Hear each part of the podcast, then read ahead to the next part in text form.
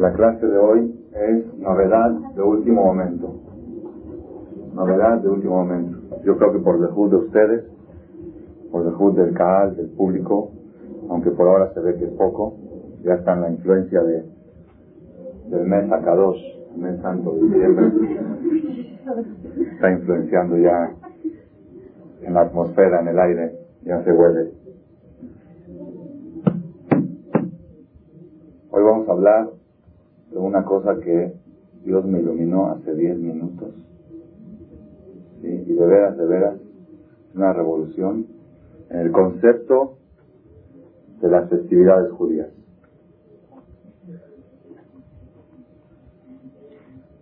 Algunas cosas de las que voy a decir no son novedades de último momento, por supuesto, pero lo, básico, lo que voy a decir al último, cuando cerremos la conferencia, este va a ser el punto importante que Hashem me el día de hoy.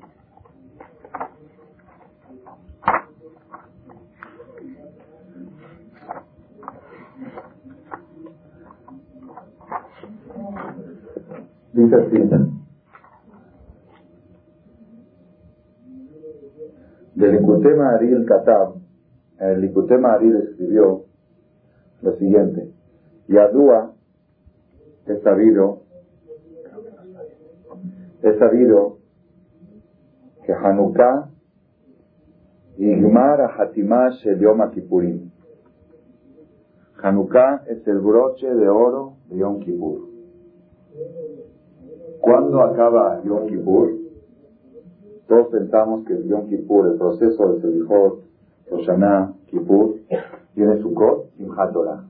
Simchat Torah es el broche de oro. La Torah dice tres fiestas hay, Shalosh Regalim Bashaná, el Haga Matzot, el Haga Shavuot, el Haga Sukkot.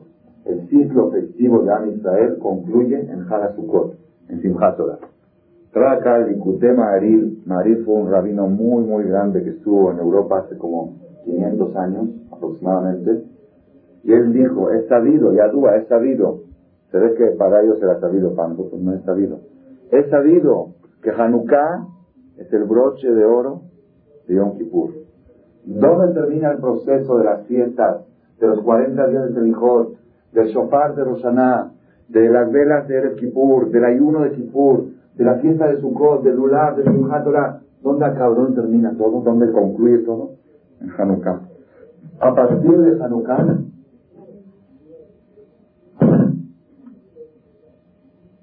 a partir de Hanukkah, empieza la verajá, las bendiciones que Dios decretó en Kippur, se empiezan a llevar a cabo a partir de Hanukkah.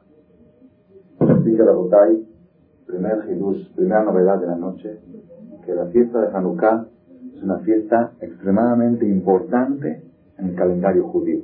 No como pensamos, no como pensamos que es una fiesta, pues ya sabemos que los romanos quisieron atacar a los Yudim y hubo milagros de las velas y ponemos las velitas. No. Hanukkah es el broche de oro de todas las fiestas judías. Broche de oro. Decíamos que era broche, y menos que era de oro. ¿Qué pasó? ¿Dónde está? ¿Qué, cuál es el secreto? Dice más todavía, trae aquí en este libro, también Nagin, dice, en nombre de Tadikim, dice, desde Rosh Chodesh Elul, desde el mes, desde que empieza el Rosh Chodesh Elul, hasta Hanukkah, si pasó Elul, Tishri, Heshvan, Kislev, Kislev es el que estamos ahora, Meir Baraki, a los que saben ver, los astrólogos que saben ver en el cielo, ven una imagen de una mano abierta, como que Dios dice, Yemino Peshuta de acérquense a mí, aquí están mis manos. Y esa mano queda abierta en el cielo, en la astrología, los astrólogos lo alcanzan a ver hasta después de Hanukkah. Acabando Hanukkah ya se quita esa imagen de esa mano. Es otra prueba de que Hanukkah es la conclusión de las fiestas tan preciosas que hemos pasado, Roshaná, Kippur y Sukkot. Yo encontré este año, todavía no es la novedad de reciente, esta es de 24 horas. Ayer encontré una explicación, me gustó mucho. ¿Dónde está insinuado en la Torah? ¿Dónde está insinuado en la Torah que Hanukkah es el broche de oro de todas las fiestas? No, no, aparentemente en la Torah no. La Torah quizá habla de Hanukkah, la Torah. No habla de Hanukkah. En la Biblia, ¿por qué no habla? pasó después. Cuando se entregó la Torah no había pasado el milagro de Hanukkah. El milagro de Hanukkah pasó en el tiempo del segundo templo, hace aproximadamente 2200 años, cuando los romanos, los griegos quisieron destruir la cultura judía, fueron los macabim a defender, y se hizo un milagro que fueron entregados un imperio tan impresionante como el romano fue entregado en manos de unos pocos judíos que estaban peleando, Yudá Macabí y su familia, hizo el milagro de, de la Hanukkah. Entonces no puede estar escrito en la Torah. Entonces, ¿dónde está insinuado en la Torah Hanukkah y qué tanta importancia tiene? Hay una perashá en la Torah, se los digo en síntesis porque si no se nos va a ir muy larga la conferencia. Hay una perashá en la Torah, una perashá, que donde la Torah cuenta todas las fiestas. En la perashá Emor, la perashá Emor, ahí la Torah cuenta todas las fiestas. ¿Desde, desde qué fiesta, señora, señorita Mariana? Dijo que ayer la estudió, ¿no? ¿Cómo? Están en eso. ¿Desde cuál es la primera fiesta que dice la Torah en la Perashá de ¿La primera fiesta cuál es? ¿Cuál? No, Shabbat. Empieza con, así, empieza con Shabbat, luego sigue con Pesach, sigue con Shavuot, todo, todo viene en orden, en orden frecuente. En todas las fiestas judías se lee esta perashá de la Torah, donde narra todas las fiestas. Empieza Shabbat, luego sigue Pesach, Shavuot, Rosh Hashanah, Kippur, Sukkot, Shemini Aser, Simchat Torah, y ahí termina y dice, Ele Moade Hashem. Estas son las fiestas de Dios, Asher Tikreu Otam y. Y después, con perdón, ¿me pueden pasar un Jumash de ahí arriba? Estaba aquí, pero alguien lo quitó. Aquí está, está. Ya. Ya está bien, ya. Después de que la Torah termina diciendo, Vaidaber Moshe Moabe Adonai el Bene Israel. Habló Moshe las fiestas de Dios a los hijos de Israel. Moshe transmitió a los hijos de Israel todas estas festividades. ¿Cuáles son las festividades otra vez?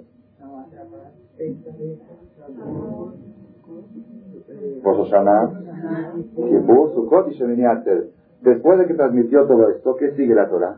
Después de esto, Vaidaber Hashem el Moshe Lemor. Habló Hashem a Moshe diciendo, Sab et Bene Israel. Ordénale a los hijos de Israel, Veikhu eleja Shemen Zaitzach. Que tomen aceite de oliva puro, Katit, un aceite especial, la Maor, para iluminar, Lealot Ner para encender la vela del Bet A la menorá teorá, sobre la menorá pura, la Aroje Tanedot Hashem Tamid. Aquí está la perashá de la menorá, luego, luego acabando las fiestas.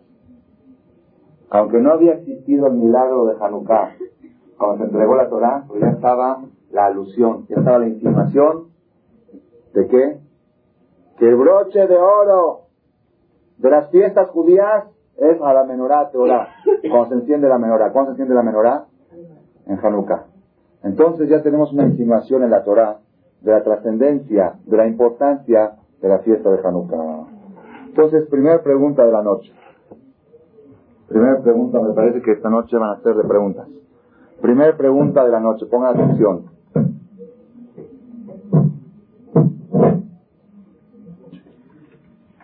¿Qué tan importante es la fiesta de Hanukkah para que se pueda considerar broche de oro de todas las festividades judías? ¿Es, ¿Puede ser algo así? Una fiesta tan sencilla que la mayoría de veces la pasamos quizá en Cuernavaca o quién sabe en qué parte del mundo, porque está la gente dando vueltas. Ok, las velitas, no las velitas, pero tan importante Hanukkah, que puede decir el Ikutema Aril que el sello, el broche de oro de todas las festividades judías puede ser que sea Hanukkah. Entonces, entonces si nosotros no sabemos la esencia de lo que es Hanukkah, entonces no sabemos la esencia de todas las fiestas. Si este es el broche de oro, si esta es la meta, si a esto tenemos que llegar, entonces necesitamos investigar qué es la fiesta de Hanukkah. Esa es la primera pregunta de la noche. Segunda pregunta de la noche, pongan atención. Dice aquí el Shulchan Aruch en Alajot Hanukkah al principio, y ahora viene algo que se relaciona con la novedad que les dije, que es fresquita, la hace 10-15 minutos. Dice Shulchan Aruch así, de de Kislev, el 25 de Kislev, que va a ser el domingo en la noche próximo, Matzilim Shmonat Yemei Hanukkah. Empiezan los ocho días de Hanukkah. Mutarim Basiat Melajá. Es una fiesta que se puede hacer trabajo, se puede subir en coche, se puede cocinar. No es como hay fiestas que no se puede, como un top, no, se puede hacer trabajo. De Noagot Nashim acostumbran las mujeres Shelola Azot Melajá, no hacer trabajos, Beot Shanerot Dolkot, mientras están encendidas las velas. Es una costumbre de las mujeres, en los tiempos antes que las mujeres trabajaban en la casa, que, cocinaban y tejían y bordaban, se acostumbraban las mujeres a no hacer trabajos mientras las velas están encendidas. Ya que es la costumbre de las mujeres de no hacer trabajos, hay mujeres que tienen Hanukkah todo el año, tienen velas encendidas todas. Nagota Nashim, Shelosot Melaja. Pero aquí no, aquí está hablando de mujeres normales que acostumbran a cocinar, a coser, a bordar, a arreglar los botones de la ropa de los hijos, todo lo hacen ellas. En las horas que están encendidas, lavar la ropa también lavaban ellas, en las horas que están encendidas las velas de Hanukkah, acostumbran las mujeres a no hacer trabajo. ¿Por qué motivo acostumbran las mujeres? Dice acá, que dele aquí Shazul para hacer una distinción y demostrar la importancia del milagro de Hanukkah, entonces mientras están encendidas las velas, no hacen trabajo. ¿Y por qué las mujeres? Dice, Davka Nashim. Solamente las mujeres acostumbraron a esta costumbre. ¿Por qué las mujeres? ¿Quién sabe por qué? Porque son las que más trabajan. Lefi porque el milagro de Hanukkah fue hecho por intermedio de una mujer que el Kamán de Said Bet de acá. Como dice después, que el milagro de Hanukkah, ya saben cuál fue el milagro que hizo una mujer, ¿se acuerdan? Había un, había un rey, en los tiempos del rey, creo que se llamaba Lifornos, ese rey, había un decreto que toda mujer soltera que se va a casar, después de la jupá del quinis, tiene que pasar por la casa del rey, se acuesta con él y después se va a acostar con su marido. Era una ley de gobierno. Y mujeres judías, y solteras y vírgenes. Si no es virgen, no. Así era una ley, un decreto. Entonces, los judíos estaban muy, muy sufridos en esa situación. Había muchas mujeres que no se querían casar por ese motivo. Y si no se casaban, no se podían reproducir. Y eso es parte de lo que ellos querían lograr. Entonces sucedió una vez que una mujer que se llamaba, ¿cómo se llamaba esa mujer? Yehudit, dijo, yo sí me voy a casar con mucho gusto y todo. Y cuando fue a casa del rey, le dijo, sí, pero le va a preparar una cena. Y le dio una cena de queso muy, muy, que provoca mucha sed, una cena que provoca mucha sed. Y le dio mucha sed al rico, quiero tomar, le dio de tomar vino, lo emborrachó y cuando estaba borracho le cortó la cabeza. Y trajo su cabeza al, al rey de los Yehudim. Dijo, aquí está la cabeza del rey Eliforno. Y cuando vieron, cuando vieron los romanos que mataron a su rey, se asustaron, se espantaron y se, fueron de Jerusalén. Entonces, por ser que uno de los milagros de Hanukkah fue hecho por una mujer que se llamaba una mujer valiente que se llamaba Yehudit, por eso acostumbra a las mujeres a darle más importancia a Hanukkah más que los hombres. Que cuando están encendidas las velas, no hacen trabajo. ¿Ok? Yo les hago una pregunta. Una pregunta. ¿Y los hombres no hicieron nada en Hanukkah? ¿Cómo no? ¿Quiénes eran los Maccabí mujeres? claro, Rabin, Atim, Shaim, los Hashmonaim, Ben Yohanan, Cohen Gadol. Ok, las mujeres, hubo una mujer que también participó en el milagro, en una parte del milagro. ¿Y qué? ¿Por eso ya? ¿Por ya Hanukkah se la dieron a las mujeres? Esa es segunda pregunta, segunda pregunta de la noche. Segunda pregunta de la noche. ¿Por qué Hanukkah pertenece más a las mujeres que a los hombres? Es de las pocas mitzvot. Ustedes saben que una mujer no tiene obligación de estar bajo la azúcar. No es obligación. Si está, bueno, shofar. ¿Tiene obligación una mujer de oír shofar? No. No. Mitzvah, no, ni una. Mitzvah Sheazeman Geramá. Toda mitzvah que tiene un tiempo fijo es la regla. Las mujeres están exentas. La mujer no está obligada ni a sentarse bajo el azúcar. No es mitzvah. Si lo hace es bueno, pero no está obligada a hacerlo como el hombre. No está obligada a oír shofar, si lo haces bueno. Muchas todas las mitzvot que vienen temporales, las mujeres están exentas. Una mitzvah que viene temporal y la mujer está obligada, así dice acá, Nashim, Hayabot, de Hanukkah. ¿Por qué? Las mujeres están obligadas en Hanukkah. ¿Por qué? Porque ellas participaron en el milagro también. Como las mujeres fueron líderes en el milagro, también pertenecen a la fiesta de Hanukkah. Ok, yo acepto, yo le cedo a las mujeres que participen también en la fiesta de Hanukkah. Pero hasta ahí nomás, ¿no? Le das un, un dedo, se agarra todo el brazo. Le dijiste participen, ahora es nuestra la fiesta. Las mujeres son más importantes. ¿Por qué? Porque una mujer fue y le cortó la cabeza. ¿Y los judíos qué hicieron? ¿Los hombres qué hicieron? ¿No hicieron nada? Estaban muy asimilados con el gobierno y... ¿Quién, los hombres? Los Hashmonaim también. Por eso, entonces los Hashmonaim eran hombres. Y ellos eran hombres. Ok, entonces la segunda, primera pregunta de la noche. ¿Qué tanta importancia tiene Hanukkah que se hizo broche de oro de las fiestas? Segunda pregunta, si es tan importante, ¿por qué metieron a las mujeres en primera categoría y a los hombres en segunda? ¿Por qué una mujer participó? Parejos, ¿por qué la pusieron más? Hay una cosa especial que tienen las mujeres en Hanukkah. Mientras están prendidas las velas, no hacen trabajo. El hombre que vaya a coser los botones, el hombre que lave la ropa y la mujer no hace trabajo. ¿Por qué? Porque ellas participaron en el milagro. ¿Y qué pasó con los hombres? Segunda pregunta. Tercera pregunta de la noche. Tercera pregunta de la noche. Es una de las preguntas más fuertes que se cuestionan los seres humanos judíos sobre la tierra, principalmente aquella gente.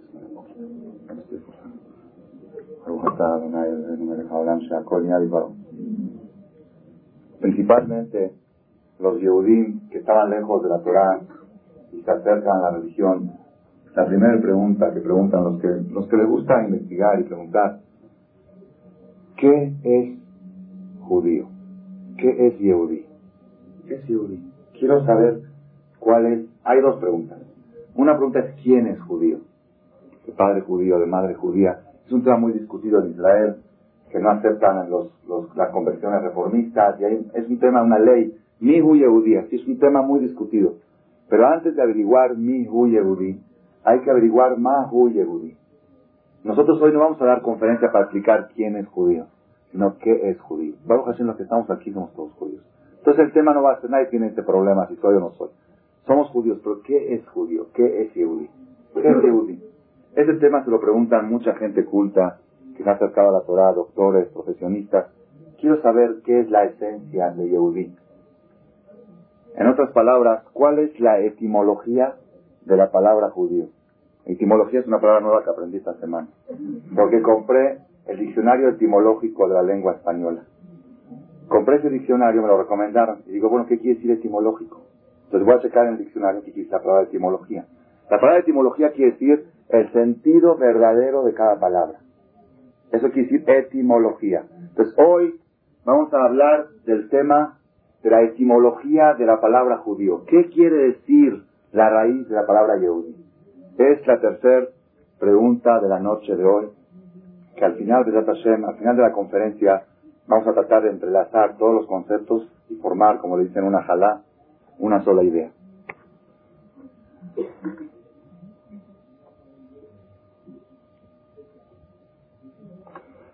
Hay una Gemara en Masejet de Rajos que dice lo siguiente, pongan atención. Abrí el diccionario para, para ver qué dice el diccionario, qué es la palabra judío. ¿Qué dice? ¿Saben qué dice? Ah, los que estuvieron el año pasado en la conferencia de judíos según la lengua española, ahí dice, los, los diccionarios más prestigiosos del mundo, los Larus, dicen judío, usurero, traicionero, tramposo, ventajoso, avaro. Larus, no, los Larus de hace como 10 años más. Y también dice, por eso. Ok, este no va a ser el tema de hoy. Rabotai, yo les hago una pregunta. Si los indios son gente, son gente incivilizada, vamos a suponer son gente incivilizada.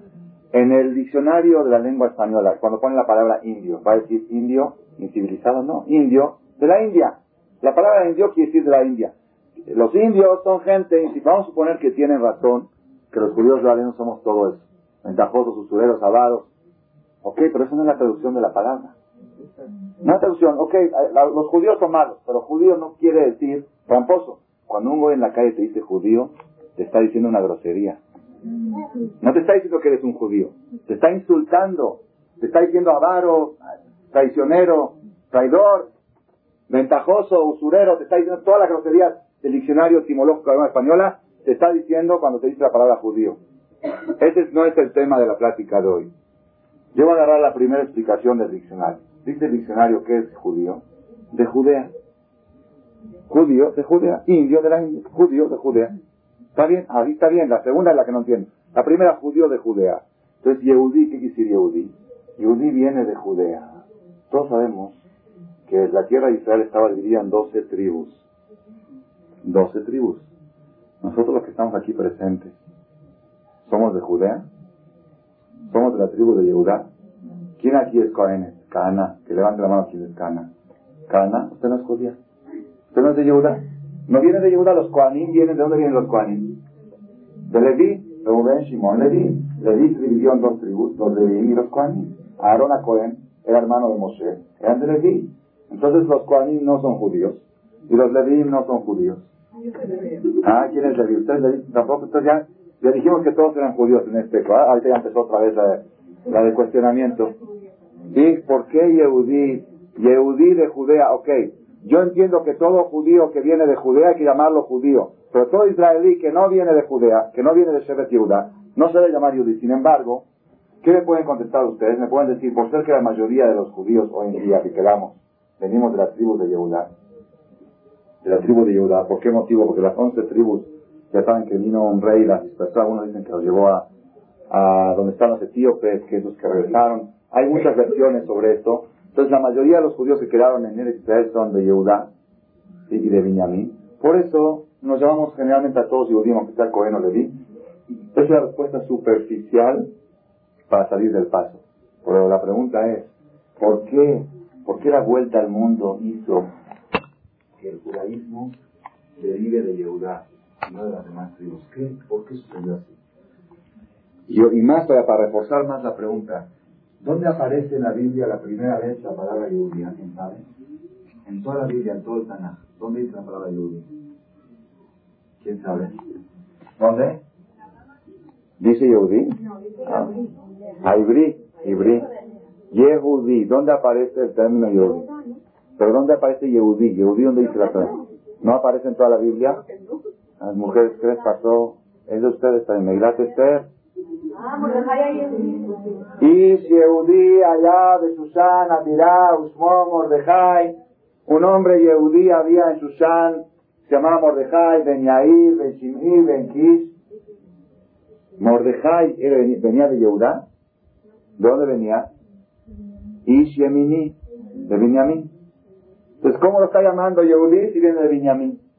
Ahí no puede decir mayoría, se está diciendo claramente, es de Binyamin, y lo llaman Yehudí. Entonces vemos que Yehudí no quiere decir de Judea. Yehudí es la esencia del judaísmo está en la palabra Yehudí. Entonces por eso esta noche vamos a desarrollar qué significa, cuál es la etimología de la palabra Yehudí. Entonces ya van cuántas preguntas esta noche? Tres preguntas. Primera pregunta, ¿por qué Hanukkah es el broche de oro de todas las fiestas? Segundo, ¿por qué se le dieron a las mujeres más que a los hombres? Y tercero, ¿cuál es la esencia la esencia de la etimología de la palabra judío. ¿Ok? Yehudí. Entonces, para poder entender esto, vamos a avanzar un poco más. Un poco más. Dice la Gemara, si la Gemara Maseje Berajot, Daf Zain Amudbe, ponga atención. Amar Rabío Hanan. Hoy es la noche de las mujeres. Todo lo que abrimos se trata de ello.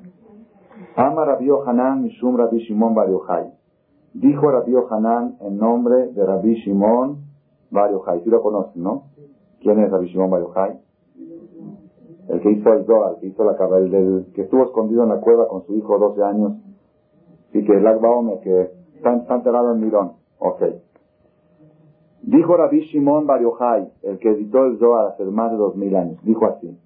Miyom Shebara Kadosh Baruchu Olamo, desde el día que creó Dios el mundo, lo haya Adam Sheodala Kadosh Baruchu. No hubo una persona que supo agradecer a Dios. Hachebat Lea Beolato. La primera persona que agradeció a Dios fue una mujer, Lea. ¿Dónde agradeció? Shenemar, cuando le nació el cuarto hijo a Lea, dijo, Apaham Odet Hashem, esta vez voy a agradecer a Dios. Y por eso lo llamó Yehuda. Yehuda, ¿de qué viene la palabra Yehuda? Toda, toda gracia, Yehuda. Entonces, desde el día que creó Dios al mundo, no hubo una persona que supo agradecer. La primera persona en la historia humana que dijo gracias fue Lea. Y por eso lo llamó Yehuda. Yo sé que ya muchos ya entendieron a dónde enfocamos la conferencia. ¿Les parece bien? ¿Qué opinan ustedes de esto? ¿Les parece bien? ¿Es lógico lo que estamos oyendo? ¿Por qué no? Muy bien. ¿Qué más? ¿Qué, otra pregunta dijeron? Muy, muy buena pregunta. ¿Cómo es posible? ¿Cómo Rabbi Shimon Yochai puede denigrar dos mil años atrás? Adán Arishon nunca dijo gracias a Dios. Abraham vino, ¿a dónde iba? ¿Qué hacía Abraham vino? Traía gente, decía, come, gracias, no, hay que agradecer a Dios. Todo lo que hacía Abraham vino era llevar las gracias a Dios. Isaac no agradeció a Dios. Sarai Menú, Rivka, ni una. La primera mujer en el mundo que agradeció a Dios, la primera persona en el mundo, lo hay Adam. ¿Quién fue? Lea. ¿Y cuándo en su cuarto hijo? ¿A sus primeros tres hijos no agradeció? Claro que sí. ¿Qué dijo en el primer hijo? Dijo, cuando nació Reubén, dijo, porque vio Dios mi imaginación, vio Dios cómo me tenían a, un lado, por eso Dios, agradeciendo a Dios, dijo Reubén, Shimón, ¿qué dijo Shimón? Kishama Hashem, porque Dios oyó mi voz, mi rezo, me dio un hijo. Le vi, cada hijo que le nacía, le ponía el nombre representando agradecimiento a Dios. Le dije. Le vi, dice a Pam y la y me va a acompañar mi marido. Cuando tenía dos hijos, el marido decía, vete al súper solita, tardaba solo uno en cada mano. Cuando tuvo tres, acompáñame, no puedo cruzar la calle con los tres. Entonces ya el marido, por eso le di, la, palabra le di quiere decir le vaya acompañamiento. Por eso le di es la unión. Cuando hay unión, ahí se formó los Kohanim, ahí teníamos el Rabenu. Es otra, otra conferencia, no viene al caso. Pero nuestras matriarcas, nuestros patriarcas, no agradecieron a Dios. La única que agradeció a Dios fue Lea. Es algo impresionante. Miyom Shebará Kadosh Baljueto Lamo Lo Adam. No te deja lugar a Rabotai. Esta pregunta es muy fuerte. Muy, muy fuerte. Si la respuesta que les voy a dar no las convence, quédense con la pregunta. Tiene que ser una respuesta más fuerte que la pregunta. No puede ser algo tan, tan raro que esté escrito en el Talmud. La primera persona que agradeció a Dios fue Lea en su cuarto hijo. Hashem llamó. ¿Qué quiere decir esto? ¿Ok? Es la cuarta pregunta de la noche. Quinta pregunta de la noche. Ustedes saben la historia, la semana pasada hablamos de las experiencias de Rachel y Lea. Rachel y Lea. Cuando Rachel le nació, después de mucho, mucho sufrimiento y de mucho, mucho esperar y muchas lágrimas que derramó Rachel para quedarse embarazada, le nació su primer hijo. ¿Cómo le llamó? ¿Por qué se llamó Yosef? ¿Qué quiere la palabra Yosef? ¿Qué dice la Torah? ¿Qué dice la Biblia? Asaf Elohim et Herpati. Asaf, ¿qué es Measer? ¿Qué es Measer? Lesov, recolectar. Hay camiones en Israel que son directos de allá de Tel Aviv. Hay camiones Measer. ¿Qué es Measer? Que recogen. Pasa de cada ciudad y ciudad y recogen. Measer. Yosef es recolectar. Leazov es recolectar. También quisiera aumentar, pero también quisiera recolectar. Díjole a Asaf Elohim et Recolectó Dios mi vergüenza. Ah, por Rachel dijo. Por medio de este hijo que me nació después de que su hermana tuvo seis hijos. Y el séptimo, ¿se acuerdan? Seis. Y el séptimo era mujer. El hombre ya lo cambió a mujer para no denigrar a su hermana. Y después las concubinas tenían cada quien dos hijos. Entonces ya habían diez tribus Díjole a Asaf, Rachel dijo Asaf, Elohim el Dios recogió mi vergüenza. Recolectó, ya no voy a tener tanta vergüenza. Dice, ¿qué vergüenza? Dice Rashi, hasta ahora, cuando se rompía un plato, decían, qué mujer descuidada. Ahora, se rompe un plato, es que niño. Entonces ya recogió Dios mi vergüenza, ya no va a pasar tanta vergüenza. Hasta ahora si tenía una mancha en el vestido, decían, ¿cómo una mujer no está limpia? Ahora dice, no, es que el niño. Entonces tengo un pretexto para recolectar mi vergüenza. Ya no voy a tener más vergüenza. ¿Qué les parece a ustedes esto? Está increíble, ¿eh? ¿Para qué quiere? ¿Para qué quiere? Una mujer, Rachel y Meno, ¿para qué quieres? ¿Para qué lloró tantas lágrimas para traer un hijo al mundo? Para que cuando llegue el marido a la casa diga, ¿por qué no está preparada la cena? Es que estuvo atendiendo al niño. Eh, para eso lo quiere. Para tener un pretexto y una excusa por qué es desordenada, por qué es desarreglada, por qué... Para eso quería un hijo. Para eso una mujer quiere un hijo. Hay decirlo. Hay decirlo. Si es cierto que, si es cierto que a veces la mujer se escuda con sus hijos. Sí pasa. O se escuda verbalmente o psicológicamente. Dice la gente que va a ver así relajo van a decir es que los niños. Ok. Pero para eso quiere una mujer traer hijos. Rachel y.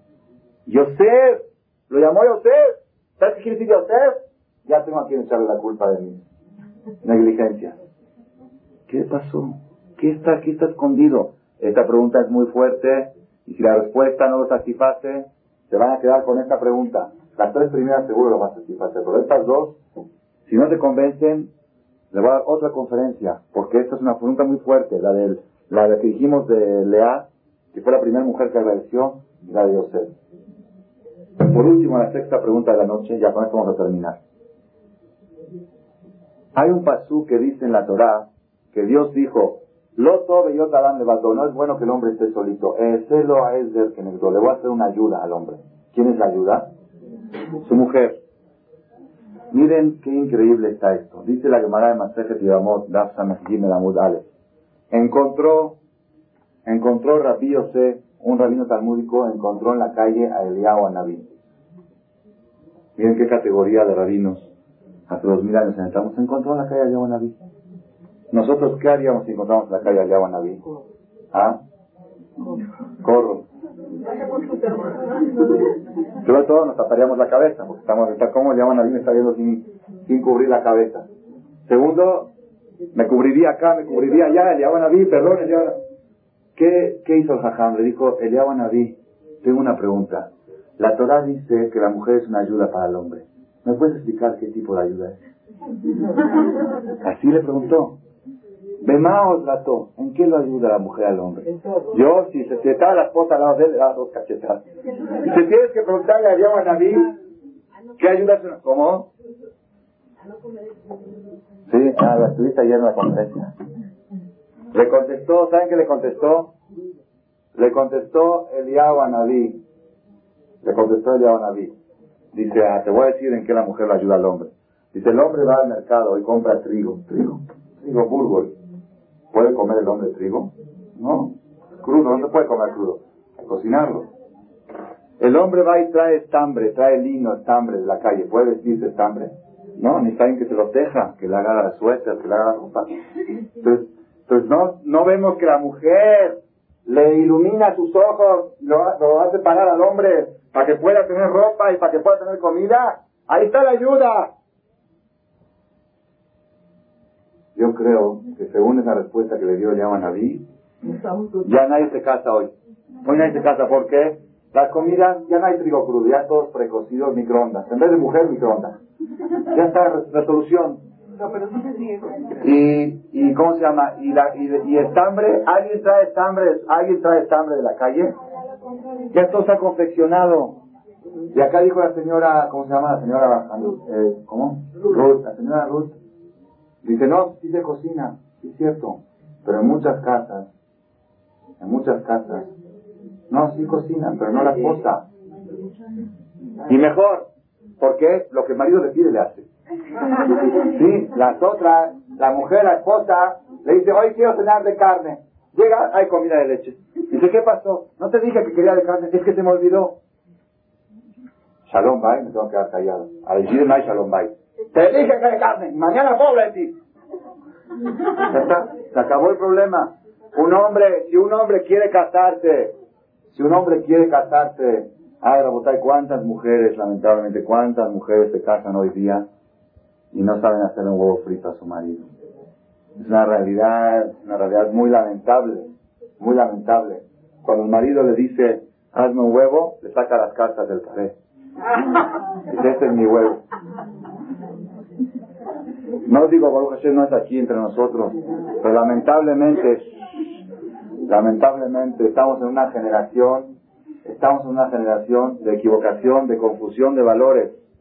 Una vez llegaron un grupo, un grupo de niñas de la escuela más grande de niñas que hay en Israel. ¿Quién sabe cómo se llama esa escuela? Ora Jaim.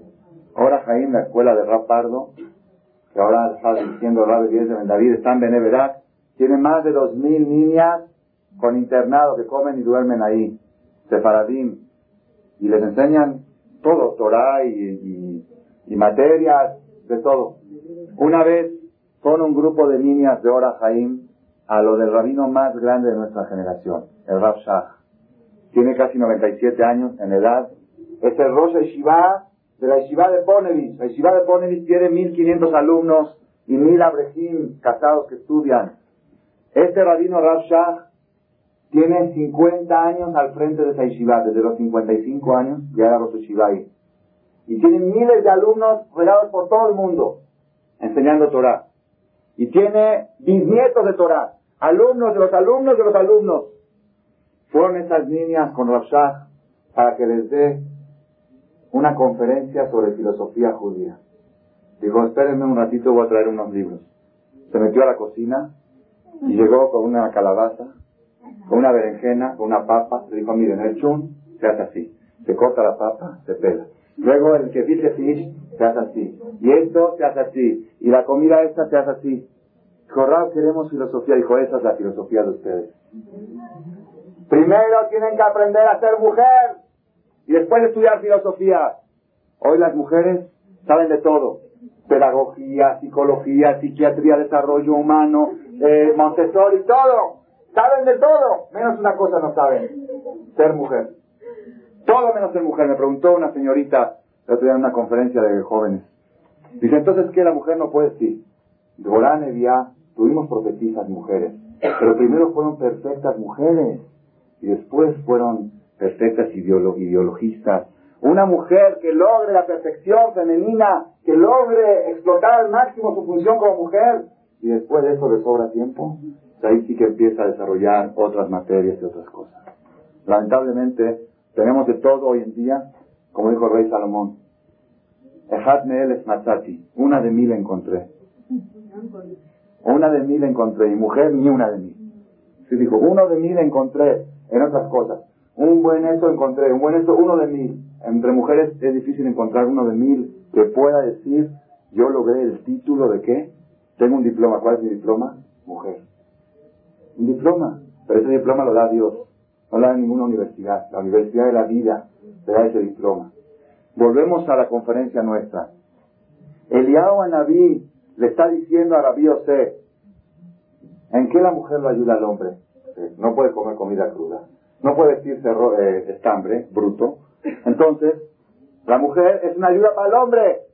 ¿Esto es lo que es la mujer para el hombre? Me hace recordar la pregunta de Rachel. ¿Esto es lo que quería de su hijo? ¿Que nada más tenga que echarle la culpa de sus defectos? Está la pregunta similar. Son seis preguntas esta noche, Rabotay.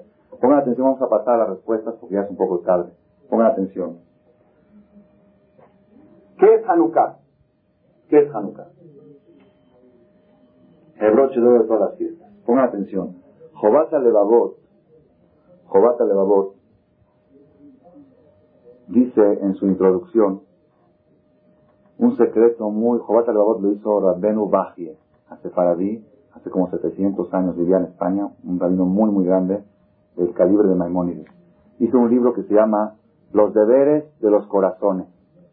Ese libro ataca mucho a aquellos que son religiosos en acción y no en corazón. Él explica la importancia de que acompañe a la parte técnica de la religión, que acompañe el corazón. Los deberes, por supuesto, no es suficiente el puro corazón. No es suficiente, la persona no como, bueno, no va, no va a alargar más ahorita. Hay varios ejemplos que llegan. Que mi marido tiene muy buen corazón, pero me ofende todo el tiempo. Y le digo, bueno, si tiene muy buen corazón, ¿cuál es el problema? Dice, ok, yo no vivo con corazón, yo también con acción. Que, no me ofenda, yo sé que es bueno, pero con bueno no me conforma. Por supuesto, la acción es muy importante. Pero quedarse con la pura acción, quedarse con la pura acción, Jobata Levavot, los deberes de los corazones. En la introducción a este libro de Jobata Levavot, dice un secreto muy grande, muy grande. ¿Cuál es el secreto? Dice, la raíz de todo el judaísmo es uno. Uno. Si la persona logra esta raíz, ya está del otro lado. Y mientras no haya logrado uno esta categoría, no, todavía no se encuentra dentro del judaísmo, aunque respete la religión. ¿Cuál es la raíz? La raíz es Hakarat Hatov, que la persona sepa reconocer y agradecer los favores que le hace la sociedad. Es la raíz de todo el judaísmo. ¿Por qué? Porque la persona que sabe reconocer los favores de la sociedad, con el tiempo va a empezar a reconocer los favores que Dios hizo con él. Y cuando una persona reconoce los grandes favores que Dios hizo con él, todo lo que Dios te pida es poco a cambio de, las cosas buenas que Él te hizo. ¿cuál es el problema de la humanidad? Tobá. Cafú y Tobá quiere decir ser desagradecido. Hay un pasú que dice, Meshir Tobá. El que paga mal por bien, lo tamush mi beto, nunca se va a quitar el mal de su casa. La persona que paga mal por bien, el mal lo acompañará siempre en su hogar. Así dice el rey Salomón. No hay peor categoría que desagradecido. Y no hay más básico y esencial para un judío que el saber agradecer. El agradecimiento es lo más importante. Agradecimiento y reconocimiento es lo mismo. Para agradecer hay que reconocer. Tenemos que saber, Rabotai, es un punto muy, muy básico, y yo sé que todos estamos oyendo dicen, sí, tiene razón Jajam, claro que sí, todos decimos gracias. No es decir gracias, no es, es sentir gracias. Muchos dicen gracias, ¿cuántos sienten gracias? Una vez, esto es verídico lo que les va a contar más allá, tenía yo un alumno en Polanco, un muchacho de 19 años, me dijo, Jajam, necesito platicar con usted, le doy a Ventón y platicamos. Tenía un carro muy bonito, muy fino, del año. En el camino ¿cuál es tu problema? Es que no me llevo bien con mi papá, soy hijo único, hombre, tengo dos hermanas, tres, no me acuerdo. Y no me llevo bien con mi papá, no, me, no, lo aguanto, no sé por, por qué. Es que mi papá de Jesús, después de hablar, hablar, me trajo varias cosas que pasaron. Y Dice, yo siento que mi papá me odia. ¿Tu papá te odia? Qué interesante. Le dije, una pregunta te puedo hacer. Este carro que tienes, ¿es tuyo? Sí. Digo, ¿quién te lo compró? Mi papá. Digo, ¿el que te odia? ¿Qué creen que me contestó? Después, si no, ¿para qué trabaja? ¿Para qué trabaja? ¿No trabaja para mí? Rabotay, hay, la semana, hace dos semanas tengo un grupo de jóvenes universitarios de 20 años aproximadamente. Vienen a oír aquí unas pláticas especial para ellos. Es un grupo de 10 muchachos y muchachas. Les dije, me dicen, ¿cuál es el tema de esta noche? Les dije, el tema va a ser Kibud Abaem, Cabreta, hija ¿Qué les parece el tema? Buenísimo. Entonces, una, una niña de 19 años dice, Rabino, antes que empiece, le puedo hacer una pregunta. Si yo creo que antes de enseñarles a los hijos a respetar a los padres, hay que enseñar a los padres a respetar a los hijos. ¿Qué les parece? La filosofía de la nueva generación. ¿A dónde creen que vamos a llegar con esta nueva generación? Primero hay que educar a los padres. Si los padres quieren que los hijos los respeten, primero que ellos respeten a sus hijos. De verdad me quedé, no estaba preparado yo para esta pregunta. No estaba preparado. Esa es la generación. Un joven me dijo a mí, religioso, pero no religioso técnico, no de corazón. Me dijo, yo le tengo que agradecer a mi papá de qué. Yo le hice el favor a él de darle el título de padre. Sí, mi no padre. Tiene razón. Verdad, oye muy bien. Ahora el papá, Rabotay, tenemos que saber, tenemos que saber lo que es la vida. Estamos en un mundo totalmente opuesto a la esencia de la filosofía judaica. Aunque aparentemente todos dicen gracias, la gente no siente gracias. No nada más que no siente gracias. Comprobado, las personas que tienen experiencia lo pueden atestiguar. Aquí tenemos de todas las edades. Cuanto más favores le haces a alguien, más rencor te tiene. Comprobado de la experiencia. Había un jajam, había un jajam muy grande, se llamaba Hatán Sofer. Y a veces la persona dice, ¿cómo puede ser tantos favores? Le dice, ¿esas son las gracias? Mejor no lo hubiera hecho nada. Por eso cuando educamos a nuestros hijos a hacer favores, nunca les digamos que esperen las gracias, porque la vida está llena de decepciones. Aquellos que esperan que sus hijos, o que sus nietos, o que sus yernos, o que, su, o que la comunidad, o que la sociedad le agradezca todo lo que ha hecho por ella, está predispuesto a muchísimas desilusiones y decepciones y angustias. Mejor que la persona haga cosas de Shem Shamayim y que no espere las gracias. Había un jajam muy grande, muy grande en, Hungría, es verídico este man, en Hungría, se llamaba Hatan Sofer.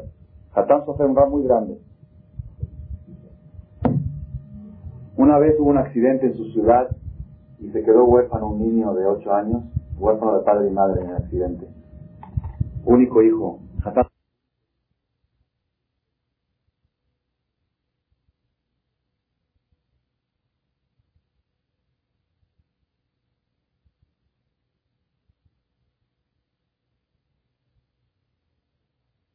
Por 18 años, que fue a buscar una muchacha, le encontró una muchacha de familia muy buena de otra ciudad, trajeron a la muchacha, le hicieron la jupá, él mismo los casó, le dio dinero, le dio la banquete, le dio boda, le hizo cabot, le hizo todo, y después de los Shua Berajot, la pareja se van a ir a vivir a casa de quién?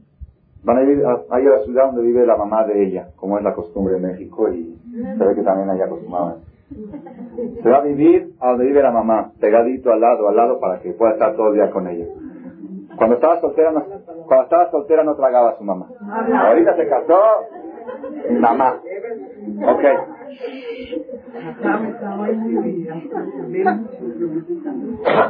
¿Cómo dice? Ok. Pongan atención. Pongan atención. Así es, así es, los hombres peor. El hombre, cuando el hombre llegaba a su casa, su mamá le preparaba la comida. Ya ves que hoy no me gustó esto, está asquerosa. ¿Se casó? ¡Ay, cómo hace mi mamá! ¿Qué pasó? Ok, eso son. Entonces, no quiero desviarme del tema, Rabotay. ¿Por qué no cocinas? Mi mamá tenía buen gusto para cocinar, pero cuando estabas con tu mamá no probabas la comida de tu mamá. Ahorita es la mejor comida del mundo. El Hatán Sofer antes de que se despida de su, ¿cómo se dice? Su ahijado, su hijo adoptivo, como lo fue su hijo, era, era más compadre. ¿Qué no hizo por él? Antes que se despida vino el hijo a despedirse de él, papá, papá, no sé si le decía papá o tío, como le decía, ya me voy a ir con mi esposa, muchas gracias por todo, no sé qué. Digo, ven hijo. Sacó del cajón, tenía un cajón así en su escritorio, sacó del cajón una bolsita de plástico con unas piedritas chiquitas. Dice, ¿qué es esto? Dice, toma, quiero que te lo lleves. ¿Qué es? Si yo sé que algún día tú me vas a echar piedras, que sean chiquitas, que no sean muy grandes. Te doy las piedras para que me eches estas. Porque si van a ser más grandes me puede hacer un mente en la cabeza. Entonces échame estas chiquitas. Una vez vinieron con el Hatán Sofer y le dijeron, Hatán Sofer, hay una persona que está hablando muy mal de usted. Dijo, ¿qué favor le hice?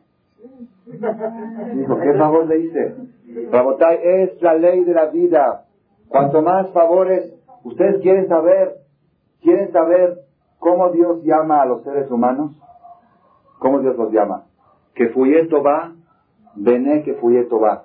Desagradecidos, hijos de desagradecidos. Es un apodo del ser humano. Desde el primer hombre, el primer hombre que hubo en el mundo le dijo Dios, por favor, dame una compañía, estoy solo. A todos los animales le dice, toro, vaca, dame una compañía. Dijo, ok, te dio a la mujer.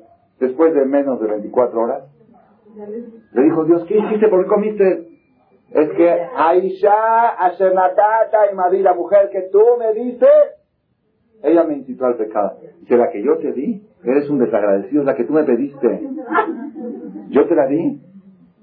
Yo te di mujer, tú me la pediste. Como un hijo que va con su papá, papá quiere un carro, quiere un carro, quiere un carro. Hijo, estás chico, quiero, y quiero, y quiero. Ahora papá le compró un carro del año nuevo, te trajo un caballero, aquí está tu carro, por ejemplo. Sale el niño al otro día, se accidenta, choca, vejitud, seguros, problemas. Hijo, ¿qué hiciste? Es que es el carro que tú me compraste. Yo te compré el carro. Es el carro que tienes un año pidiéndomelo. El ser humano desagradecido, hijo desagradecido. ¿Por qué? ¿Por qué la persona es desagradecida? ¿Saben por qué? ¿Saben por qué es desagradecido? Dice el Jobata la voz, porque desde chiquito educan al niño que todo el mundo le debe. Todo.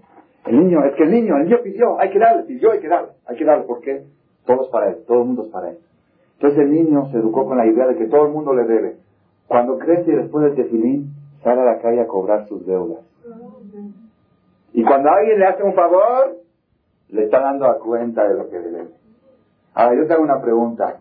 Si alguien te debe mil millones de pesos, y te trae cien pesos a cuenta, ¿qué haces? ¿Le dices gracias? ¿Le escupes en la cara? ¿Eso me está dando? Si todo el mundo, toda la sociedad le debe a él honores y cabos y servicios y atenciones, y viene uno y le dice una atención pequeña, gracias, escupen en la cara, eso es lo que me dan de todo lo que me deben, eso es lo que me dan a cuenta. Ahí está el problema básico. El problema básico del agradecimiento es cuando la persona cree que las cosas le corresponden, en todos los niveles, en todos los niveles. Yo les voy a contar un macé, un macé, un relato, vale la pena. La persona que esté un poco apurado se puede parar, pero me pidieron que lo vuelva a contar porque ya lo conté dos veces y en la grabación no salió. Pongan atención, es un relato que con este relato que les voy a contar ya dije todo el mensaje de la noche, ya no necesitamos seguir la conferencia. Ya uno entiende cuál es la idea básica del judaísmo. Le voy a contar de Kitsu en síntesis. Voy a poner un apodo, para no decir el nombre de la persona, para conservar, como hacen en selecciones, para conservar su privacidad. Vamos a llamar, un, a venir un nombre muy, muy vulgar. Moshe Cohen. Ahí, muy bien. Moshe Cohen en el directorio telefónico de Israel. El nombre que más aparece es Moshe Cohen. Moshe Cohen. Si alguien dice Moshe Cohen, ¿pueden saber quién es?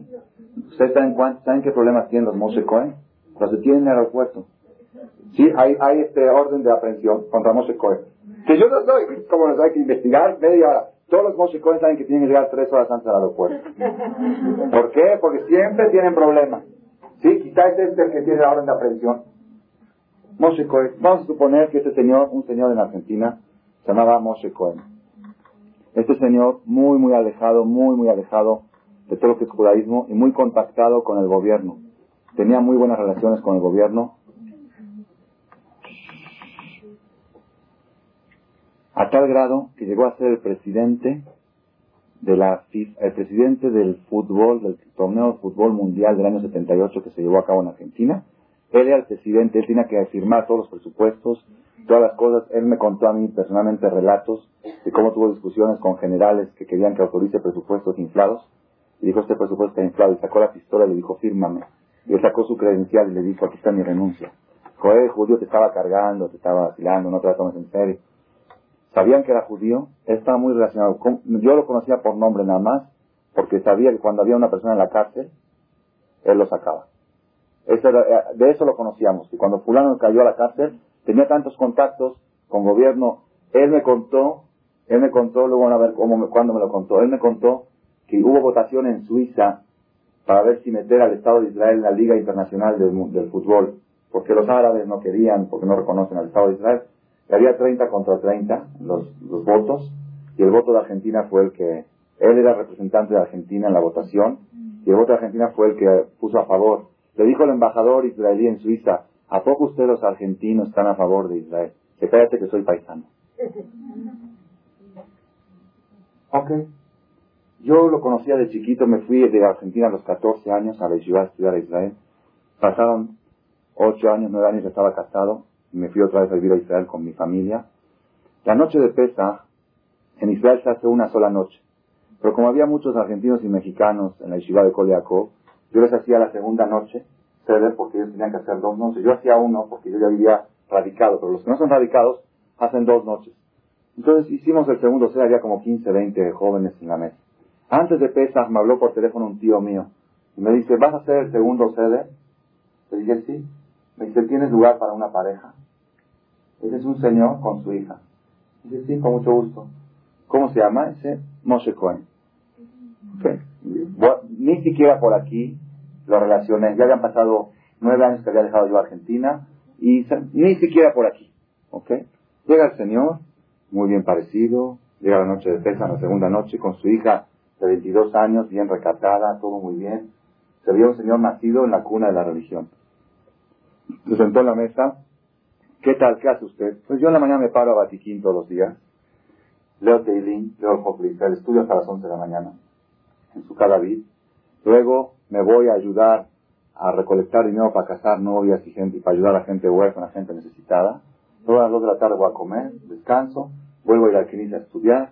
Y esa es toda mi vida. Y en la noche leo y estudio y me vuelvo a mi casa. que es el Tzadik y el Olam.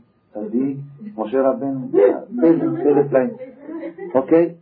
Después de la gala de Pesach, estábamos en la mitad de la mesa, estaban ya trayendo la comida en la ciudad. Y yo dije, me dije, ¿sabe qué? Había un tal Moshe Cohen en Argentina que estaba relacionado con el Mundial de Fútbol. ¿Es algo suyo? Dice, soy yo. Pero no puede ser. No puede ser. Entonces ahí me contó estas dos cosas de lo de Suiza y me contó para demostrar que era él, soy yo. Digo, entonces, ¿cómo? Es un señor más o menos de 55 años. Digo, entonces, ¿cómo? No entiendo. A ver, estoy yo un poco confundido. A ver, explíqueme qué pasó.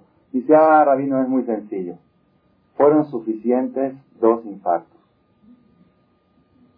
Digo, ¿cómo está eso? Dice, el primer infarto, cuando me llevaron al quirófano, estaba yo consciente, mirando al, techo. Dije, Dios, palabras textuales, si me salvas de esta, voy a respetar kosher. Voy a empezar a comer kosher. Ya no voy a comer jardín. Se salvó empezó a comer kosher. Pasaron seis meses y vino el segundo infarto. Lo llevaban al quirófano. Dijo, Dios, si me salvas de esta, voy a respetar Shabbat. Se salvó y empezó a respetar Shabbat. Le dije yo, ok, kosher y Shabbat. ¿Sabe? Entiendo. Pero de ahí a lo que usted, usted no es kosher y Shabbat. Usted es un hombre fanático. De la A a la Z, todo el día Knis, todo el día Misbot. ¿Cómo llegó de kosher y Shabbat a esto? Uno me dijo tenía miedo del tercer infarto. No, esa es la respuesta. Él me dijo la respuesta. No, no, no, él me dijo la respuesta. Miren qué respuesta la botá y miren qué está escondido. ¿Qué filosofía está escondido en esta respuesta? Me dijo estas palabras textuales. No es un hombre muy científico, muy preparado, es un hombre que habla vulgar. Me dijo estas palabras. Dice, después de haber salido del quirófano y haber empezado a respetar Shabbat, dije así. Dije, él me podía liquidar. Yo estaba, esas palabras, yo estaba en sus manos. ¿Ya? ¿Ya me cuánta gente de mi edad acabaron en el panteón? Él me podía liquidar, yo estaba en sus manos. Si él me regaló 10 o 15 o 20 años más de vida, es correcto, es justo de mi parte que yo no le corresponda en todo lo que él me pida, todo lo que yo le haga es poco, frente a los 15, 20. Yo me imagino que ya estoy en el panteón. Ahora vino Dios, me resucitó, me dijo, toma, 20 años más de vida. Todo lo que me pida cambio es poco. Entonces fui con un rabino y le dije, yo quiero respetar de la A a la Z. Me dijo, poco a poco, no hay poco a poco. Poco a poco ya estaría yo en el panteón. Ahorita quiero yo todo. Hoy, hoy quiero todo. ¿Por qué? Porque Dios me regaló la vida. Si alguien te regala la, vida, lo más precioso que tienes, todo lo que te pida a cambio es poco. ¿Qué es eso? ¿Temor o amor? Eso es amor. Miren Rabotai, ¿por qué le dicen que es la filosofía más profunda que existe en el judaísmo? ¿Por qué?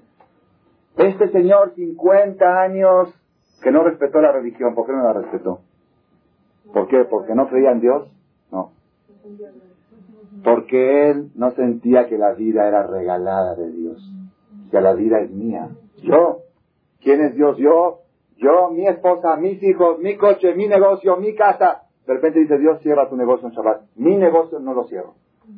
Dios dice, no, tu esposa no la puedes usar 12 días al mes. Mi esposa que no me digan lo que hacer con ella. Mi esta, mi vida, mi, todo mi, mi, mi. ¿Por qué se meten en mi vida? Yo creo en Dios, Dios es muy bueno, pero no se metan en mi vida. ¿Qué pasó después de 50 años? De repente dijo, no, que mi, mi está en el panteón. Esto es regalo. Esto que estoy vivo, que estoy parado, es un regalo, no es mío. Si me lo regalaron, todo lo que me pidan a cambio es poco. ¿Qué quiere decir? Pongan atención que en el momento en que el ser humano llega a ciencia cierta que todo lo que tiene es un regalo de Dios, ya no hay que convencer lo que sea religioso. Nadie lo convenció, solito, dijo lo que haga yo es poco. Ay, ay, ay, Rabotai, Rabotai. Eso es Yehudí, eso es Yehudí. Yehudí, pongan atención, pongan atención, Yehudí quiere decir toda, viene la etimología de la palabra gracias. ¿De dónde viene de Yehudá? Yehudá, cuando Lea, ponga atención, cuando Lea tuvo a su cuarto hijo, miren qué profundo que está esto. Lea cuando tuvo a su primer hijo, dijo, claro, me toca que Dios me dé a mí un hijo. ¿Por qué? Porque Dios vio que yo soy marginada, el perseguido es el protegido. Como soy marginada, me dio un hijo. Shimon, también, Shama Hashem, Dios soy yo que soy marginada, me dio el segundo hijo. Leví dijo, para que me acompañe mi marido. Y el cuarto, ¿por qué? Este no tengo causa, no hay pretexto. Este es regalo. Los tres primeros hijos ella sentía me corresponden. Corresponden. El cuarto hijo, así trae, el, el trae, ella sabía que iban a ser 12 tribus. Son cuatro esposas y 12 tribus. ¿Cuánto les toca cada uno? Tres. Dos entre cuatro, tres. ¿Ok? Dos entre cuatro, tres, para que no me confundan matemáticas. Dos entre cuatro, tres. Cuando tuvo al primer hijo, al segundo y al tercero, dijo, es mi porción, es mi parte, yo solo somos cuatro esposas. Me tocan tres tribus. Y entonces dijo gracias a Dios, claro que dijo gracias, como todos decimos gracias, pero ya sabes, como yo me porto bien con Diosito, pues él me corresponde. Me puse a ponerte feliz, por eso me va bien. Le hago esto, de vida, por eso me va bien. Entonces la persona relaciona las cosas buenas que le suceden como que me toca, me corresponde. Y cuando sucede algo malo, ¿por qué a los buenos les va mal? Así somos las, las personas. En el cuarto hijo de Lea, dijo, a ver qué pretexto tienes ahora. Ni, ni marginada, ni protegida, ni perseguida, y tres tribus ya tienes. ¿Qué es la cuarta? Dijo, esta vez, Joder, Hashem, le agradezco a Dios, regalo. Es un regalo. Llegó a entender, Abraham vino, claro que le agradecía a Dios, claro que le agradecía. ¿Pero qué sentía Abraham vino? ¿Por qué Dios me manda todo lo bueno? Yo me dedico a, difundir la Torah, a difundir la fe en Dios. Por eso Dios también me corresponde. Entonces él le decía gracias, gracias Hashem por darme todo, pero en el, fondo de su corazón sentía me toca, porque yo tanto hago por él, también por eso él algo hace por mí. ¿Ya me entendieron? Desde el día que creó Dios al mundo no hubo una persona que llegó a esta conclusión, que lo que Dios te da es regalo, no te corresponde. La primera persona que dijo gracias sin pretextos fue Lea y le puso a su hijo Yehudá. Y Yehudá solamente la única tribu que quedó en el pueblo judío, que la mayoría de los judíos venimos de esa tribu, ¿quién es? Shevet Yehudá, por eso nos llamamos Yehudí. Por eso nos llamamos Yehudí. Ahora, para terminar con esta conferencia, ¿qué es Hanukkah? ¿Qué es Hanukkah? Pongan atención, Rabotay, miren qué increíble, qué increíble que está esto. Pesach todos sabemos qué es.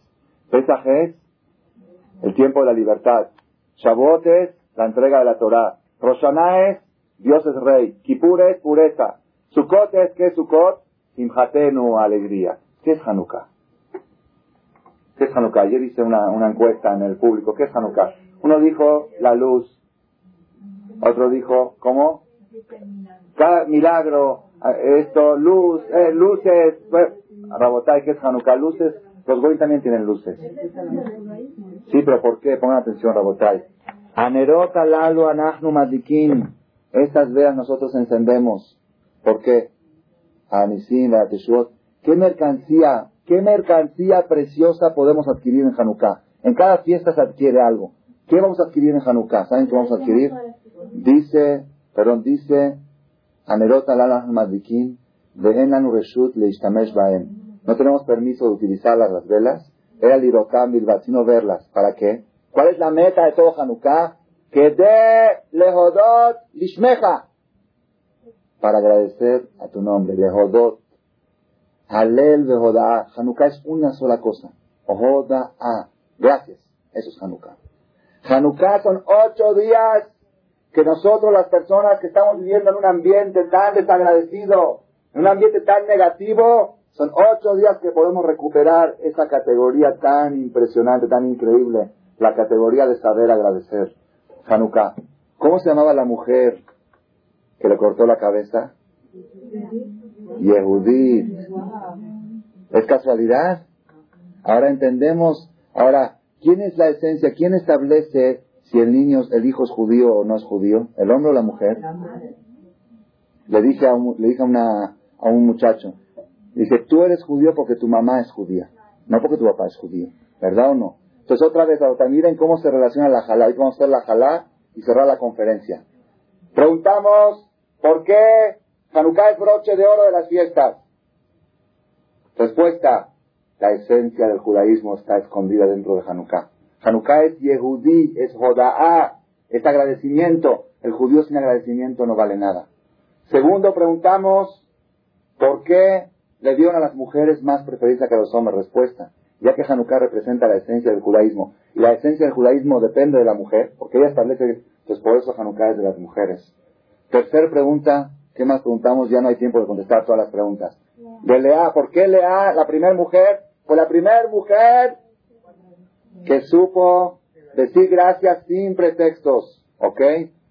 ¿Por qué Hanukkah es la esencia del judaísmo? Porque en el momento en que la persona se educa, Rabotai, les digo sinceramente, a partir de hoy, cada quien, cuando camine por la calle, va a ver cuántas oportunidades tiene de sentir gracias. Sentir gracias. Hay una animada que dice,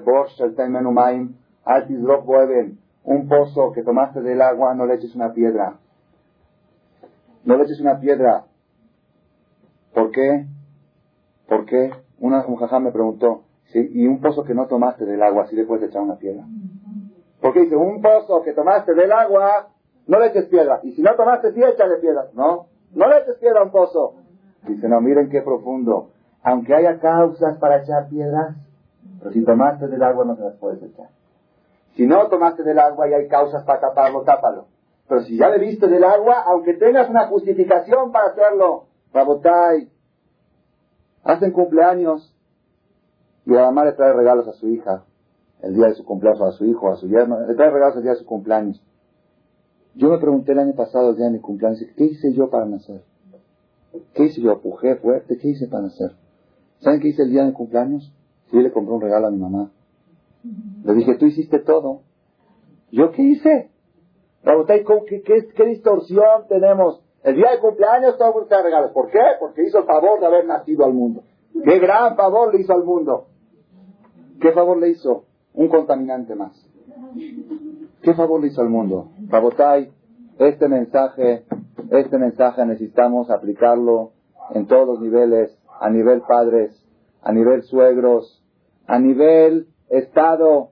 Un judío, un judío tiene prohibido criticar al gobierno. Terminantemente prohibido. ¿Por qué?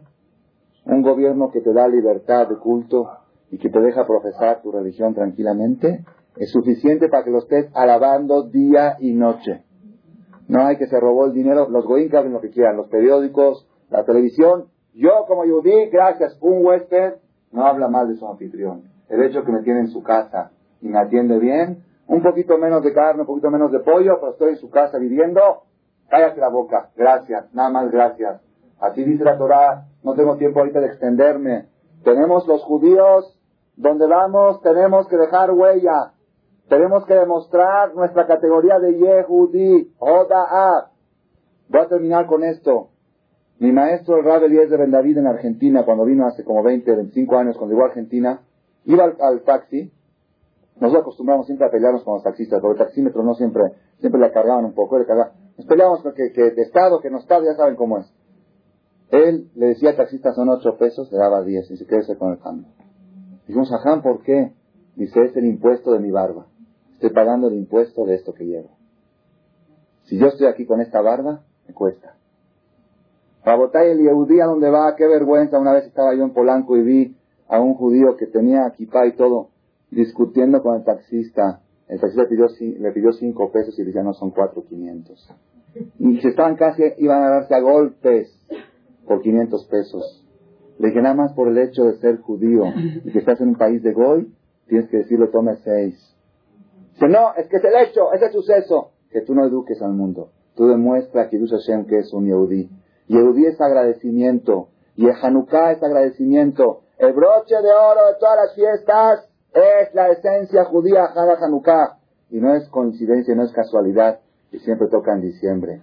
Diciembre cuando se marca la diferencia entre Yehudí y el Goy. Cuando los Goy festejan y nosotros no festejamos lo que ellos festejan. Esa es la fecha ideal para que analicemos qué es judío, cuál es la etimología de nuestro nombre. Apam Odet Hashem, agradecer sin causa. Por Zehut, por mérito que nosotros aprendamos a agradecer, les debo dos preguntas, ¿eh? ¿Cuáles? La de Rachel y la de la mujer. Yosef y la mujer.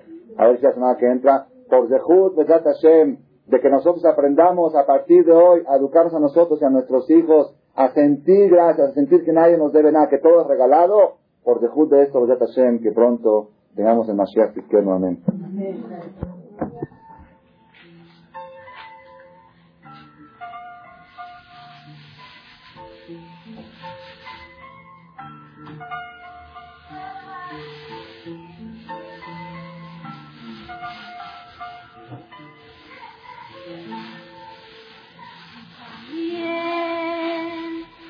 Mara Vishmorue Benavishem Formularu Okus of Delikida Vishmorue Benavishem Fama Fatimari Rakti Gedaire Mishnai Mishnai Viroitiaka say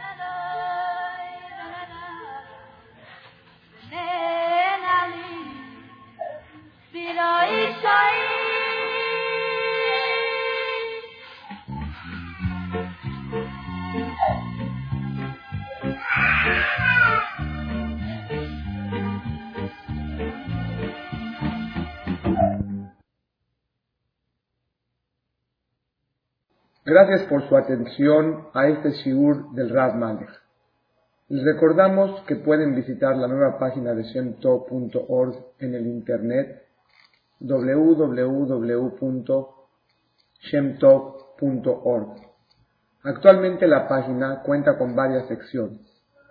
noticias sobre las actividades de Shem Tov a nivel mundial, escuchar o bajar las últimas conferencias del Rav Malek, escuchar o bajar la alhaja del día, imprimir o estudiar desde su computadora la perashá de las semanas, estudio diario de Gemara, Daf Yomi en español, sincronizar su iPod con podcast, un manual para crear su propio CD de las conferencias que existen en la red, adquirir libros con entregas internacionales con la metodología del Rav Malek de español, fonética y hebreo simultáneamente, así como ubicar las ciudades en donde se reparten CDs a nivel mundial. Es que la misbot y muchas gracias.